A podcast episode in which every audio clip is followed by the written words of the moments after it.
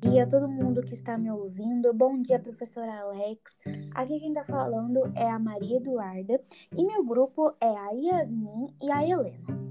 No nosso podcast, iremos abordar a história da língua portuguesa e em seguida vamos fazer uma entrevista com uma especialista que entende muito sobre essa área da gramática, porque ela é uma professora há muito tempo.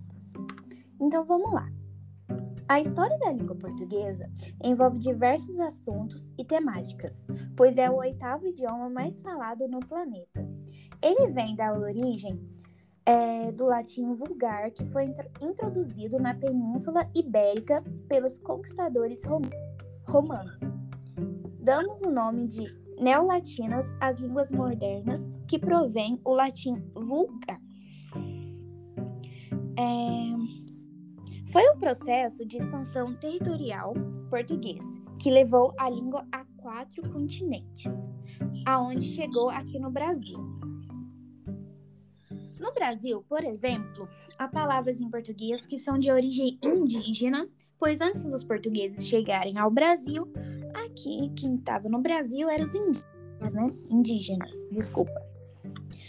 O Brasil também apresenta uma imensa diversidade, e o termo usado para classificar os dialetos, dialectologia.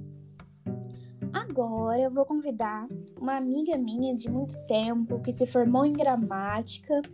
Ela é uma especialista muito boa. Vamos ver se ela entra aí. Vamos lá, Yasmin, é com você. Bom dia, Amado. Bom dia, professora Alex. Bom todo mundo que está me ouvindo. Gente, primeiramente eu queria pedir desculpa pela minha voz, porque hoje, nossa, esse friozinho tá acabando com a gente, né? Mas vamos lá.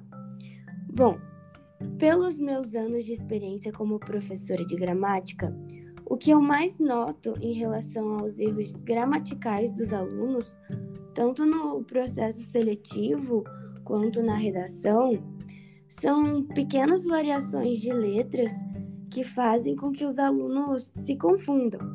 Como, por exemplo, um, um dos erros mais comuns é o uso do porquê. Então, eu vou dar uma explicaçãozinha para vocês de como utilizar os porquês. Vamos lá. Vocês, vocês podem usar quatro variações de porquê: o porquê separado, o porquê separado com acento, o porquê junto e o porquê junto com acento. Para você usar o porquê separado, vai ser sempre no início das perguntas. O porquê separado com acento vai ser no final das perguntas.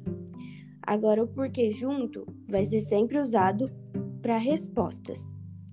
Agora, o porquê junto com acento você pode usar como substantivo. Uma outra, uma outra dificuldade que eu vejo muito que os alunos têm é com o traz e traz com Z. Traz com S e traz com Z.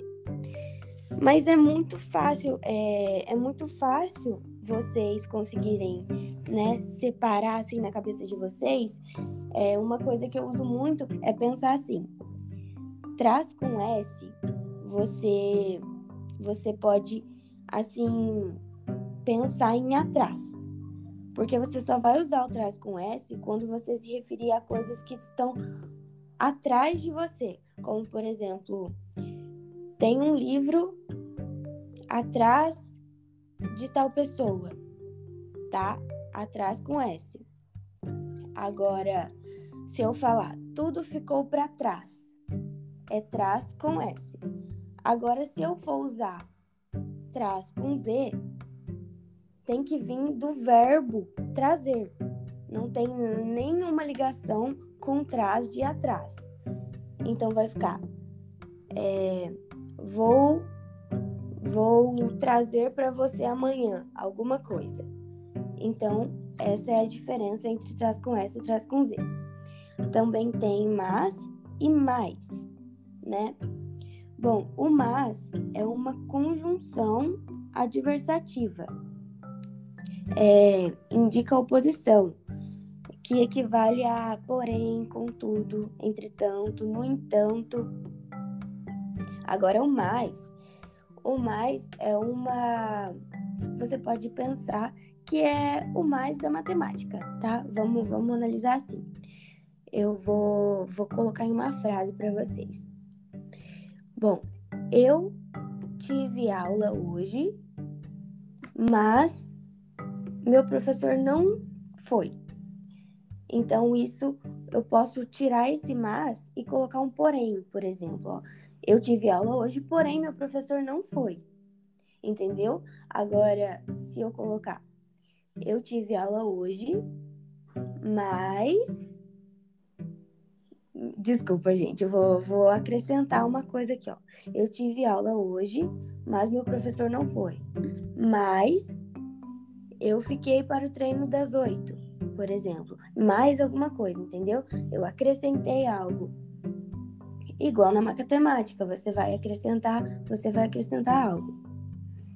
É, também tem algumas outras que eu vejo muito, muito, muito que os alunos cometem esse errinho, que é do mal com U e o mal com L. Gente, esse erro é, eu vejo demais nas provas, vejo demais em redação, mas também é muito simples.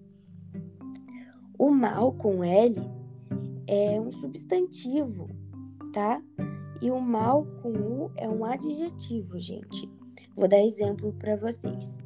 O mal como adjetivo, né? Com o, com U.